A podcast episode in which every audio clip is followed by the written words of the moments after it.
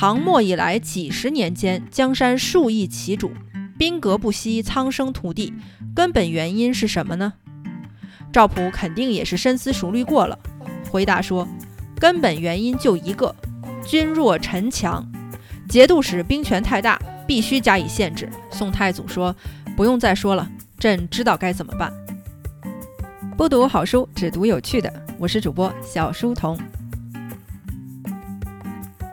赵匡胤建立大宋后所做的第一件大事，就是杯酒释兵权。一顿酒就解除了节度使们的兵权，哪有那么简单？前前后后，宋太祖经过了多少个不眠之夜，听取了多少人各个角度的建议，才能最后下定决心？太祖刚继位的时候，有天晚上宫里着了大火，殿前都指挥使王审琦不等召唤，带兵闯进宫里救火。虽然大火迅速扑灭，但是严重违规，没有诏令，怎么可以带兵入宫呢？这要是顺势谋反，那就太危险了。御史台不满，弹劾王审琦擅闯宫禁。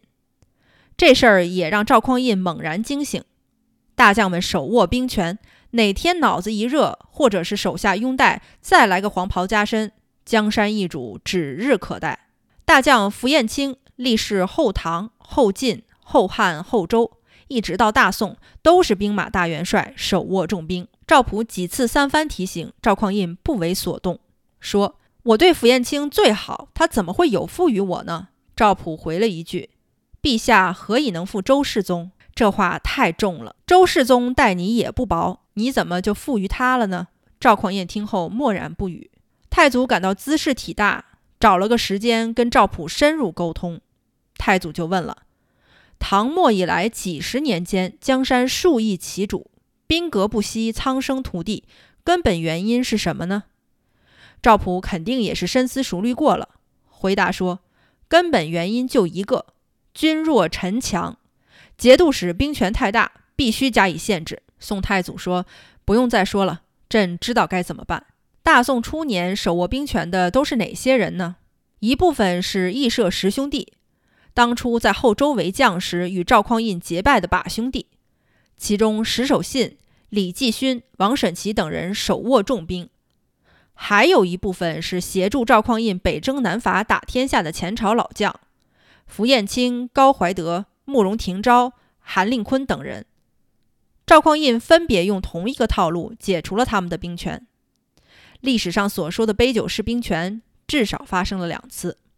第一次是晚朝之后，太祖摆酒与众兄弟宴饮，酒过三巡，太祖屏退左右。就说：“没有你们，我做不了天子；但是有你们在，我也睡不安稳呐。”石守信就问了：“这是何缘故？”太祖说：“天子之位，谁不想做？”石守信等人吓得伏地顿首：“天命已定，谁敢再有二心？”太祖说：“你们没二心，我信；但是麾下之人想得大富贵，哪天黄袍加身？”你们也没办法吧？几位老兄弟伏在地上哭着说：“那我们该如何是好啊？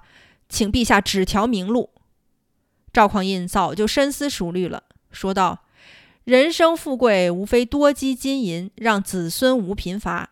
你等何不交出兵权，多买好田宅，多置歌儿舞女，日日饮酒作乐，颐养天年。君臣之间两无猜嫌，上下相安，不亦善乎？”众兄弟都是聪明人，再三谢恩。第二天，纷纷称病，请求解除兵权。太祖于是顺水推舟，厚赏大家，让兄弟们放心归阵。另外一次是诸节度使回京述职，太祖在金明池大宴群臣，叙旧甚欢。突然，太祖指着自己的座位说：“此位有天命者得之，朕偶然被人推戴至此。”你们谁想坐，朕当避席让位。诸节度使听了，跪倒在地，大汗淋漓，不敢起身。太祖让人架着胳膊一一扶起来，继续饮酒作乐。事后，节度使也都交出了兵权。老帅们交出兵权之后，太祖马上换上资历浅、容易节制的将帅，同时到全国各地选取精兵，调往京师，充实禁军。新征的禁军待遇优厚，太祖亲自训练。个个以一挡百，各镇节度使知道禁军精锐，非节镇能比，因此不再有异心。